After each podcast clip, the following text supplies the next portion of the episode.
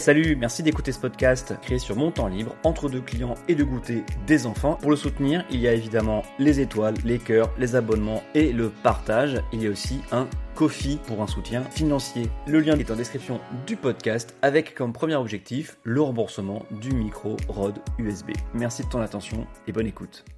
Ni Marine, ni Le Pen. C'est mon nini. Nous sommes à deux jours du second tour, il ne reste plus grand monde à convaincre. Au risque de paraître alarmiste et malgré les sondages rassurants, n'oubliez pas d'aller voter dimanche, c'est important de lui mettre la pire pilée possible à la Le Pen. Pour cette semaine, j'avais prévu de faire un épisode pour comparer Marine Le Pen à Viktor Orban, rappeler combien cet ancien opposant au régime communiste hongrois, Premier ministre chrétien-démocrate au début du siècle, tombait ensuite dans la tentation autoritaire. Je dis tentation, mais il est passé aux pratique depuis longtemps.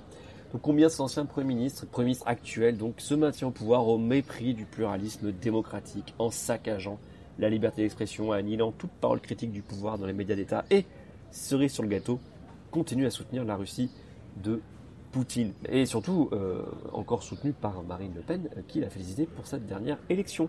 Et juste rappeler un chiffre qui circule beaucoup, l'opposition a bénéficié de 5 minutes de temps de parole pendant la campagne des dernières élections législatives hongroises. Je voulais aussi évoquer les fantasmes de certains militants de gauche qui imaginent le grand soir de leur rêve en cas d'accession au pouvoir de l'extrême droite. Prenez les exemples d'Orban encore, ou dans une moindre mesure de Trump. L'extrême droite ne lâche pas le pouvoir une fois qu'elle l'obtient. En tout cas, pas facilement. Marine Le Pen profiterait de tous les leviers d'une constitution de la Ve République très généreuse pour l'exécutif et œuvrerait à casser tous les contre-pouvoirs institutionnels et raser notre état de droit tel qu'on le connaît. Une fois arrivé en 2027, date théorique de la fin de son mandat, le pays ne serait plus le même, ni ses médias, ni même l'organisation des élections. Alors, la croyance euh, à l'absence de majorité du Rassemblement national à l'Assemblée nationale en juin prochain, si Marie Le Pen gagne la présidentielle, c'est à ranger au rayon des paris débiles qu'on ne fait jamais au grand jamais. C'est du niveau d'un cap ou pas cap trop alcoolisé en bord de falaise. Voilà de quoi je voulais vous parler. Toutefois, il se trouve que sur tous ces sujets, Usul et Cotentin en ont déjà parlé. Ils s'adressent à plus de monde que moi, donc pas la peine que je m'ennuie à tout refaire. Je vous suggère d'aller écouter leur dernier épisode d'Ouvrez l'Elysée sur la chaîne YouTube de Mediapart, dont je vous propose un extrait juste là, maintenant. Mais il y en a quand même qui veulent aller voter Le Pen. C'est dingue. C'est quoi ça? Qu'est-ce qui va pas chez vous là? Oui, euh, Macron c'est pareil que Le Pen, de toute façon. Bah alors, vous aimiez déjà pas Macron, pourquoi vous aimeriez Le Pen? Alors il y en a pour qui ce serait une stratégie. L'idée c'est soit de faire élire Le Pen pour stimuler le mouvement social, ou alors de se dire que si elle est élue, de toute façon elle aura pas la majorité à l'Assemblée et ce sera bien fait pour Macron. Alors excuse-nous, Sun Tzu, l'art de la guerre pour les nuls, mais euh, quand tu votes pour l'extrême droite et que tu élis l'extrême droite, à la fin au pouvoir ce que t'as c'est l'extrême droite. Hein, faut pas chercher plus loin Machiavel. Quand l'extrême droite gagne l'appareil d'État, l'extrême droite se sert de tous les outils de l'État pour justement réprimer toutes les manifs, museler toutes les oppositions, y compris celles de l'Assemblée. Les équipes de Le Pen, des néo-nazis, d'anciens du GUD, des gars avec des tatouages chelous, vont prendre progressivement le contrôle de l'administration, de la diplomatie, des préfectures, de la police. Ils vont démanteler la justice, s'attaquer à la presse, aux intellectuels, aux syndicats, bref à tout ce qui ressemble plus ou moins à un contre-pouvoir. C'est le principe du fascisme. Macron, il ignore, il méprise, il court-circuite les corps intermédiaires, mais il les a pas tous démantelés. Mmh. Je ne suis pas d'accord avec toute l'analyse de ces deux sympathisants insoumis de longue date, mais LPA de cœur. Sur l'extrait que je viens de passer ici, là, par contre, je suis 100% d'accord. Mais au moins, ils parlent aux hésitants de gauche, refusent le dos à dos ou le blanc bonnet, bonnet blanc entre Macron et Le Pen, et ça, je leur en sais gré. Pas au point de pardonner la fixette d'Usul sur les vélos et les pistes cyclables, ne hein, faut pas exagérer, mais en tout cas, allez écouter cet épisode, et si vous hésitez après votre vote Mélenchon du premier tour, même si vous voulez hein, le nommer Premier ministre après l'initiative. Hein. Mais d'abord, Jean-Luc, il faut faire élire 289 députés. Hein. et là seulement, on pourra l'envisager. Donc on va voter Macron. C'est pas agréable, ça fait mal, on va sûrement pleurer un petit coup dans l'isoloir, et puis il va falloir battre le pavé. Il va falloir continuer ce travail d'opposition toute l'année. Ouais, mais de toute façon, moi depuis que j'ai 16 ans, j'ai que des présidents à la con et je fais que des manifs parce que bah voilà, un président de droite, au moins on sait qu'on va faire des manifs, mais des fois on les fait reculer. Ça on connaît. Cela dit, je sens quand même que certains exagèrent la douleur du vote Macron. Contre d'autres euh, candidats, j'aurais pu comprendre, mais contre Le Pen, élue et candidate sous influence russe, amie d'authentiques fachos en France et en Europe, une présidente qui pourrait en plus avoir Zemmour et ses débiles conspirationnistes dans ses bagages, qui nommerait des gens comme Mariani dans son gouvernement, le choix est-il si dur entre le libéralisme économique matiné de la Providence, le quoi qu'il en coûte par exemple, et le fascisme sans retour ou du moins meurtrier? Et là, j'ai prévu de livrer un commentaire sur le débat du mercredi soir, hein, puisque tout le reste a été écrit avant. Bon, alors déjà, Dieu, que c'était long. Qui peut réellement tenir quasiment 3 heures d'échange avec des points techniques et un chronométrage serré qui interdit tout développement des journalistes qui se contentent d'être maîtres du temps Ce débat unique devrait être coupé en trois soirées plus ou moins thématiques écologie, énergie, territoire, sécurité internationale, démographie, démocratie pardon, et institutions, que sais-je, trois soirées un peu moins longues que celles euh, de mercredi. quoi. Pour parler du débat en lui-même, je me contenterai de dire deux choses, parce que de toute façon, vous avez déjà pu tout lire là-dessus, si vous le voulez, hein, ou vous l'avez vu. Hein. Tout d'abord, l'indigence totale de la partie consacrée à l'écologie et au climat. Déjà, avec l'introduction de Gilles Boulot, qui réduit ça à la survie de la planète. Alors non, Gilles, c'est pas la planète le problème, mais la survie de l'humanité, ou plus précisément, de nos sociétés, parce que l'humanité survivrait aussi d'une manière ou d'une autre. Il ajoute ensuite que c'est une angoisse pour les plus jeunes. Alors non plus Gilles, non plus, mais pourquoi réduire ça à un truc qui angoisse les jeunes? Ça angoisse tout le monde. Déjà parce qu'on est nombreux à avoir des enfants et des petits-enfants, et ensuite parce que les effets du réchauffement climatique sont déjà présents. Les vagues de chaleur, l'érosion des côtes, les événements extrêmes comme les tempêtes, les sécheresses, et bien sûr parce qu'on ne parle pas que de météo, les bouleversements qui viennent avec tout ça et qui détériorent par exemple les récoltes pour parler que de ça, ou les réfugiés climatiques qui devront bien aller quelque part. Ensuite, les deux ont dit n'importe quoi, chacun à leur manière. Marine Le Pen, en voulant baisser la TVA sur les énergies fossiles, hein, ce qui revient à les subventionner à mort, elle a aussi profité de ce thème pour dégainer son localisme, qui est la manière détournée de l'extrême droite de traiter, ou plutôt de maltraiter, euh, l'écologie depuis euh, plus de dix ans et ça offre une façade séduisante pour un projet en fait de fermeture du pays. Ah oui, et puis euh, bon, euh, surtout ils réduisent par exemple après les transports à la voiture, euh, ce qui est un petit peu dommage. Hein, les transports publics quasiment pas évoqués, le vélo même pas en rêve. C'était pas le moment de l'écologie, mais ça prouve simplement que ils n'y pensent pas vraiment. C'est juste un thème à part en plus. L'autre élément que je voulais évoquer, c'est la nudité consternante de Marine Le Pen. Non mais franchement, depuis 5 ans, qu'on nous dit qu'elle a pris conscience de son échec du débat de 2017, le récit fait autour du sérieux de sa préparation cette année, les deux jours d'isolement pour se préparer, bah dites donc, encore heureux, sinon il se passait quoi? Elle quittait le plateau en jetant ses notes? Elle était mal préparée sur le pouvoir d'achat, censé être son avantage. Ah bon? Mais surtout, ce qui m'a plus frappé, c'est son hésitation sur le prêt russe. C'était sûr que ça allait sortir, que Macron allait l'attaquer là-dessus, et, et durement, encore plus avec la guerre en Ukraine. Mais non, elle a bafouillé, sorti un tweet de 2014 pour prouver qu'elle était du côté ukrainien, alors que les cadres du RN font régulièrement des voyages d'observation en Crimée pour superviser les élections. Je mets les guillemets à élections. Et que l'admiration de l'extrême droite pour l'homme fort Poutine est très ancienne, du RN à Zemmour en passant par Philippe de Villiers. Voilà, bon, fin de la partie sur le débat, reprenons le texte écrit avant ce débat. Donc, pour revenir à la douleur de voter Macron, c'est pourtant pas la première fois qu'on a dû voter contre soi, 2017 et surtout encore avant, on avait dû se pincer le nez pour éviter un autre Le Pen, le papa. C'était en 2002, il y a 20 ans. Putain, 20 ans. Ah putain, deux ans. Je pense que nombre de gens de gauche ont oublié ou ignorent, puisqu'ils sont trop jeunes ou ça fait longtemps, la difficulté du vote Chirac en 2002. Il avait été surnommé quand même super menteur pas le guignol de l'info. Il était encore repris avec l'affaire des emplois fictifs de la mairie de Paris qui allait briser la carrière d'Alain Juppé. Nous nous étions résolus d'aller voter, je cite, pour l'escroc plutôt que pour le facho, et on s'était fait violence à gauche pour apporter nos surfaces à Chirac. Parce qu'en 2002, à la différence de 2022 ou 2017, c'était une surprise totale ce duel droite-extrême droite. Pas l'évidence à laquelle on s'attend depuis 5 ans, bon gré mal gré.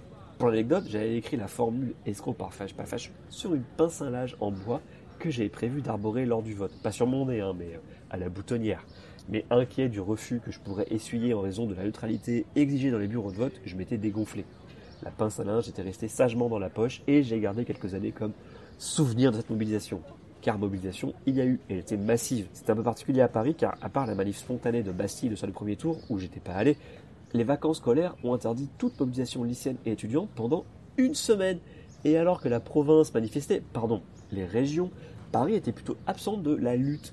C'est le lundi de la rentrée que ça a commencé, et notamment des débats en amphi. Dans ma fac, par exemple, Paris 3 à bonne nouvelle, où pendant un jour ou deux, il n'y a pas eu cours, mais comme une immense séance cathartique collective, collective, pardon, avec les profs et les étudiants, pour évacuer le trauma, le choc. Quelques manifs étudiantes hein, ont eu lieu jusqu'à l'apothéose du mercredi 1er mai, cinq jours avant le second tour, où la manifestation syndicale parisienne traditionnelle République Bastille a été complètement débordée et où on a compté plus d'un million de manifestants en France, 400 000 rien qu'à Paris. C'est énorme. Le cortège n'était pas encore arrivé jusque-là, mais déjà la place de la Bastille était noire de monde. Et toutes les rues adjacentes envahies par une véritable marée humaine. À 17h, la foule piétinait encore place de la République dans l'attente du départ. Relégués en fin de cortège, les partis politiques de la gauche plurielle, comme Noël Mamère ou Robert Rue, eux sont restés discrets, d'autres ont parlé en leur nom. Je confirme les propos de ce reportage de France 3 du 1er mai. Je n'ai pas bougé d'une rue adjacente à République de toute l'après-midi aux côtés de camarades écolos, obligés parfois de me réfugier dans l'encabure d'une porte euh, en cas de mouvement de foule. J'ai toujours su qu'il y avait deux France, puisque mon histoire m'a conduite à découvrir la France esclavagiste, mais également la France généreuse. Je savais qu'elle était là, je suis ravie de la voir si nombreuse. Oui, vous l'avez reconnu, c'est Christiane Taubira, qui avait déjà sa verve bien à elle. Elle a pris position d'ailleurs pour 2022 dans une tribune euh, dans le monde hein, pour le vote de cette année, ce qui est tout à son honneur, mais comme je suis moqueur, je vais vous en citer un passage. Il faudra voter Macron sans condition, sans pourtant plier la nuque, avec exigence. L'équation semble une aporie. Elle l'est en logique. Elle cesse de l'être en démocratie. C'est l'éthique qui en offre l'issue. L'éthique, selon Paul Ricoeur, est le souci de la vie bonne, avec et pour les autres, dans des institutions justes. Limpide, n'est-ce pas S'ensuit un autre membre de la majorité plurielle de l'époque, dont le discours a un poil changé depuis 20 ans, je vous laisse écouter. Il fallait qu'on se montre notre force. Hein? Et donc, euh, bon, c'est euh, la première marche qu'il fallait faire pour remonter la pente depuis cette catastrophe du 21 Vous l'avez avril. reconnu C'est Jean-Luc, bien sûr, Méluche Ier, qui parle de remonter la pente. Et c'est Hollande hein, qui va s'y coller en perdant en 2007, mais en remportant presque toutes les élections intermédiaires entre 2002 et 2012. À ce propos, en élections intermédiaires, il faudra revenir un jour sur le feuilleton Le Pen en 2004, les premières élections après 2002, les régionales, où on voyait déjà Jean-Marie Le Pen, président de Provence-Alpes-Côte d'Azur. Et il s'était dégonflé, finalement, soi-disant à cause d'une erreur de domiciliation, euh, pour finalement nommer euh, Guy Macari, je sais pas qui c'est, conseiller municipal de Carpentras, pour mener la liste, euh, qui fit quand même le score de 22%. hein. Un épisode qui montre bien qu'il ne souhaitait pas vraiment le pouvoir, qu'il ne souhaitait pas gagner. Gageons que sa fille n'aurait pas hésité à tenter sa chance de remporter une région aussi emblématique que PACA, comme elle l'a fait pour les Hauts-de-France. C'est ce qui fait du RN d'aujourd'hui un parti infiniment plus dangereux que le FN de 2002. Cette préparation et cette envie du pouvoir, mais ce n'est pas le sujet aujourd'hui. Encore que mes parenthèses et digressions sont trop longues. Oui, vous ne voyez pas, mais à l'écrit, euh, je mets des parenthèses. Revenons à la difficulté de voter Chirac et à la crainte de l'époque, même si le risque était bien plus faible en raison d'un réflexe républicain mieux ancré, surtout à droite. Arlette Laguille était la seule à ne pas appeler à voter Chirac à gauche hein, pour le second tour, une constante de notre qui s'est répétée en 2017 et cette année encore. Au moins, hein, chez LO, il ne change pas. Peut-être que le fait d'avoir joué au Castor, aucune honte dans ce terme hein, quand il le faut, on fait barrage, donc d'avoir joué au Castor dès ma première présidentielle, m'a immunisé contre le fait de ne pas avoir mon candidat au deuxième tour. Ensuite, étant adhérent ELV depuis 2000, hein, les défaites, les absences de second tour, je connais, le vote de raison pour le deuxième tour, c'est une habitude. Pour vous donner l'idée de l'ambiance à gauche en 2002, hein, euh, une ambiance qui n'était pas sereine, hein, euh, elle disait évidemment de voter Chirac sans soutenir son projet, comme le vote Macron aujourd'hui pour la gauche. hein. Une revendication que Chirac oubliera évi- évidemment en s'asseyant dessus et en fondant l'UMP, Union pour une majorité présidentielle, puis ensuite Union pour un mouvement populaire, une création de l'UMP donc pour écraser la droite et y être hégémonique. Tiens d'ailleurs, comme Union populaire de Mélenchon, hein. et ça me fait me poser comme question, qui sera le Bayrou de la gauche qui refuse l'hégémonie dans un camp? Et Chirac, nouveau président, sortant de 50 cohabitations, gouvernera ensuite avec Raffarin, euh, avec Fillon et sa réforme des retraites de 2003. Une réforme qui a mis entre 1 et 2 millions de personnes dans la rue. Commentaire de Raffarin, Premier ministre Ce n'est pas la rue qui gouverne.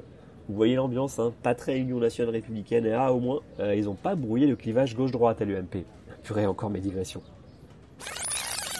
Pour vous donner donc une idée de l'ambiance à gauche, disais-je, allez faire un tour sur le site d'Alain Lipietz. Si, si, vous le connaissez peut-être, un ancien élu européen des Verts, brièvement candidat à la présidentielle de 2002. Oui, oui, ça aussi c'est une histoire qu'il faudra raconter un jour.